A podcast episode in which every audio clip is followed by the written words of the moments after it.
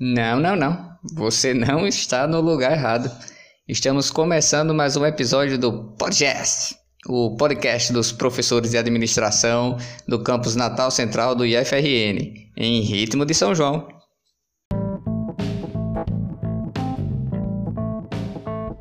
Hoje contamos com a participação do professor Lenin Guerra, doutor em administração, concluiu o pós-doutorado recentemente no Canadá e irá nos falar um pouco sobre a onda de protestos contra o racismo que se iniciou nos Estados Unidos recentemente.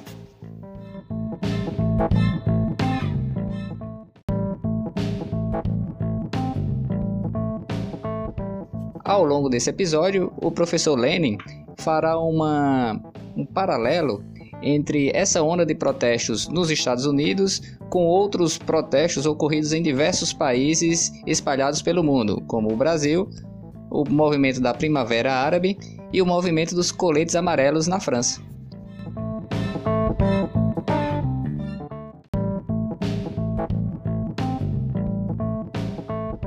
Assim sendo, Lenin, seja muito bem-vindo e vamos adentrar na nossa pauta de hoje? Ok. Bom, já agradecer a você pelo convite, um prazer falar contigo. Exatamente, essa questão dos protestos uh, nos Estados Unidos, que acabaram se espalhando pelo mundo recentemente, me chamaram a atenção uh, pela similaridade em relação a outros movimentos que a gente observou nas últimas, nos últimos dez anos. Né?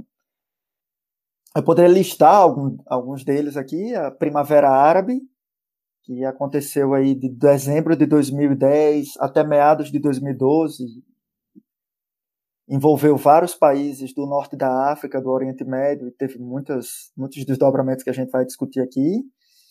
A, a onda de protestos que a gente teve no Brasil em 2013, aquele movimento dos 20 centavos. A, uma onda de protestos que houve na França, né, os coletes amarelos, também teve fortes desdobramentos e esses movimentos recentes agora nos Estados Unidos que ah, tiveram desdobramentos na Inglaterra, Brasil, inclusive, Canadá, Austrália, Nova Zelândia e, e etc.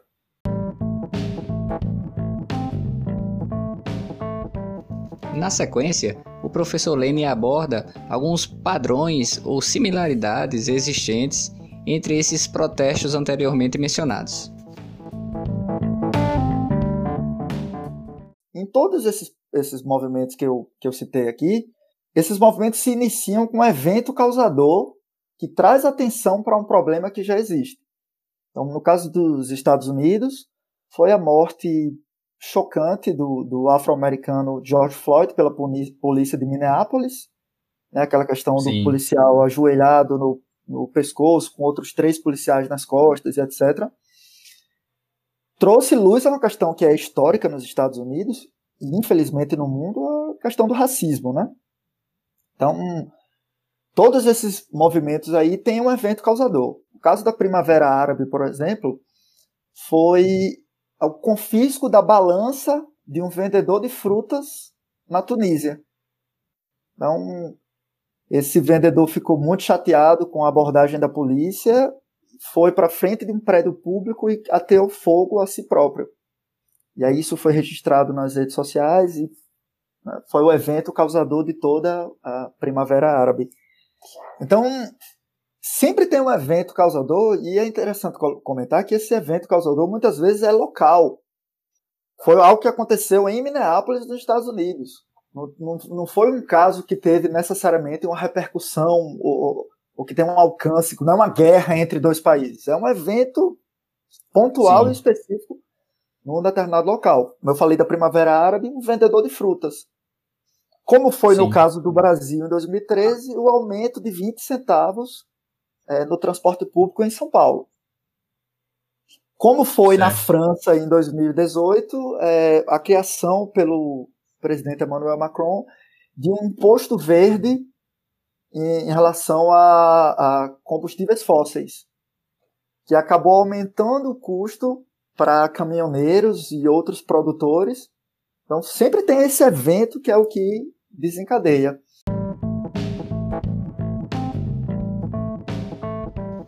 Depois, o professor aborda uma segunda similaridade entre esses protestos, que seria a presença das redes sociais.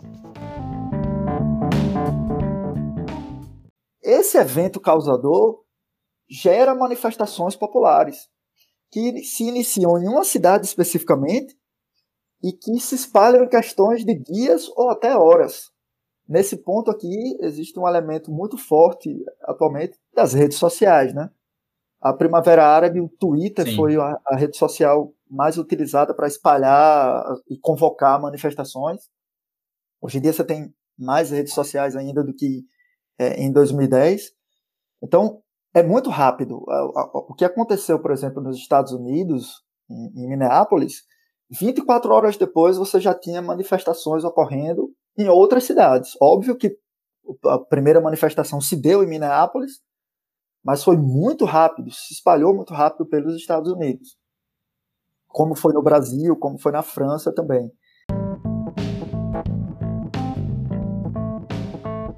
Como terceiro ponto em comum entre esses protestos sociais, o professor Lenin destaca a relação dos manifestantes com as forças de segurança do Estado. Um, terceiro ponto que eu acho que é comum em todos esses casos é que os protestos eles se iniciam pacificamente.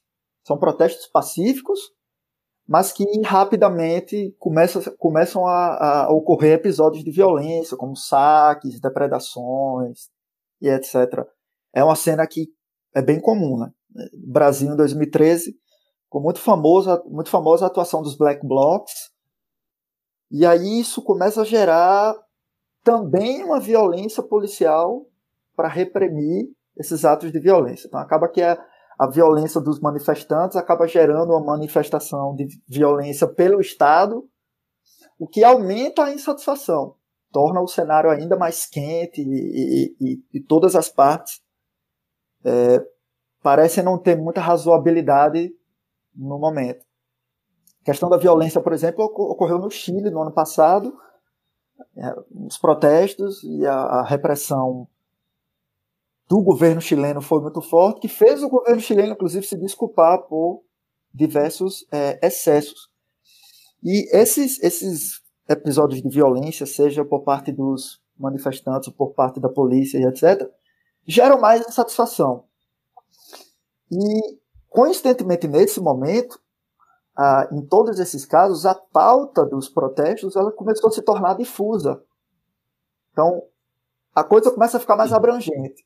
Então, no caso dos Estados Unidos, por exemplo, você observa, é, não é apenas o racismo atualmente que está sendo, que tá sendo discutido. Está se discutindo o racismo, mas também a questão da violência policial. Então, que métodos a polícia Sim. está usando ou pode utilizar para é, responder a determinados atos. Outra questão que é, está acontecendo nos Estados Unidos é que tem um movimento agora defendendo a. Eles chamam de defund police. Seria tirar os fundos, o investimento da polícia. Mas não é tirar o, o, o dinheiro totalmente da polícia. É fazer um rearranjo no orçamento, de maneira que uma parte maior do orçamento das polícias seja destinada para eventos, é, ações sociais, ações de combate à questão de saúde mental, adição a drogas. Então, esse rearranjo aí do orçamento das polícias. Ou seja, como a pauta já está mudando, né? Era só racismo, é. passou para violência policial, agora já está se discutindo o orçamento geral das polícias. Então, o caso do Brasil é bem, é bem emblemático, né? Começou com a história dos 20 centavos, e isso tomou o Brasil todo, as, todas as capitais, e acabou que, que dos 20 centavos foi para uma questão da Copa, do não vai ter Copa, em relação à Copa de 2014 no Brasil, que depois já foi para uma questão de contra a corrupção, e a gente teve uma onda do, do protesto no Brasil, e acho que mais para o final muita gente não sabia nem exatamente por que estava protestando, que a pauta se tornou extremamente difusa.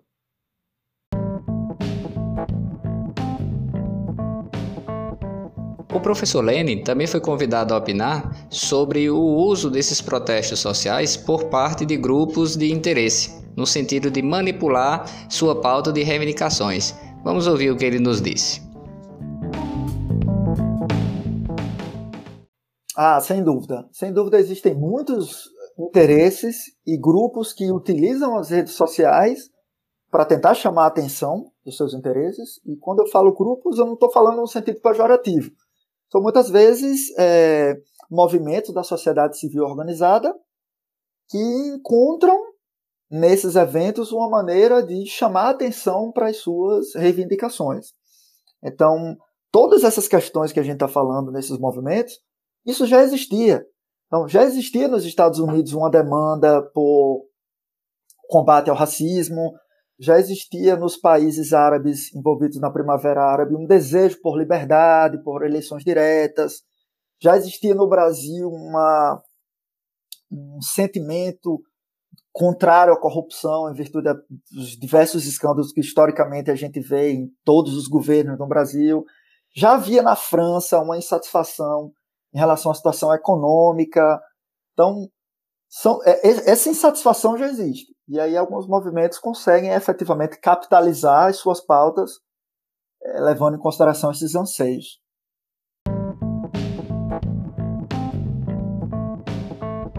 Já caminhando para o final do nosso episódio, o professor comentou sobre os resultados políticos desses protestos sociais. É, uma, uma última, um último ponto que eu, que eu identifiquei como similar em todos esses movimentos é que, num determinado ponto, o movimento esfria. É, apesar das similaridades, isso varia muito de caso a caso. Por exemplo, a Primavera Árabe ela durou quase dois anos. Os movimentos de 2013 no Brasil eles duraram alguns meses, ou talvez nem isso. É, na França, durou alguns meses também. Nos Estados, nos Estados Unidos, a gente não tem como dizer porque a, coisa ainda está acontecendo. A gente está exatamente no, no, no meio de todo o processo. Mas algo que aconteceu nos três primeiros casos é que, mesmo quando o movimento esfria, são produzidos resultados políticos importantes. Que resultados políticos, por exemplo? Ah, novos grupos ou novos atores políticos com muita representatividade emergem. Existe uma consequência, em muitos casos, de mudança de regime ou de é, renúncia de alguns presidentes. Então, o caso da Primavera Árabe, por exemplo, os presidentes da Tunísia, Egito e Iêmen renunciaram. A, a Tunísia teve eleições livres depois de várias décadas. Na Líbia, o, o, ditador Muammar Gaddafi foi preso e em seguida morto por opositores. Existe uma consequência para tudo isso. No caso do Brasil, em 2013, movimentos como o MBL pegaram carona naquelas manifestações. O que é que aconteceu? Diversos é, indivíduos do MBL se lançaram politicamente como candidatos e a gente tem alguns que como o Kim Kataguiri, que é deputado federal hoje. É, tinha até uma discussão no, no passado sobre transformar o MBL num partido político. Então, e, tem desdobramentos políticos. Na França, por exemplo, o presidente Emmanuel Macron sofreu muito com popularidade devido aos protestos dos coletes amarelos, o que o fez criar uma turnê pelo país de dois meses, em que ele chamou de turnê do grande debate para tentar entender as reivindicações dos movimentos, movimento de direita, os partidos de direita na França também tentaram surfar nessa onda de insatisfação contra o Macron, a Marine Le Pen, que foi uma candidata do partido de direita francês derrotada nas últimas eleições, já anunciou no bojo dos protestos que iria ser candidata novamente em 2022. E nos Estados Unidos já há essa discussão. Esses protestos gerarão desdobramento político. Os Estados Unidos têm eleições em novembro. E parte dessas discussões de racismo e etc. passam também pelo presidente Donald Trump, que tem assim um rol de declarações controversas em relação à, te à temática do racismo. Algum outro ponto, companheiro, que você gostaria de, de acrescentar em relação à temática? Ah, em relação à questão do Brasil em 2013, por exemplo, ah, o impeachment da presidente Dilma, que ocorreu em 2016, muitos analistas uhum. políticos é, identificam os protestos de 2013 como sendo o grande embrião de toda a manifestação que houve em relação aos protestos que levaram ao impeachment da presidente Dilma. Então, tem esse, esse ponto importante. Os resultados políticos costumam ser consideráveis.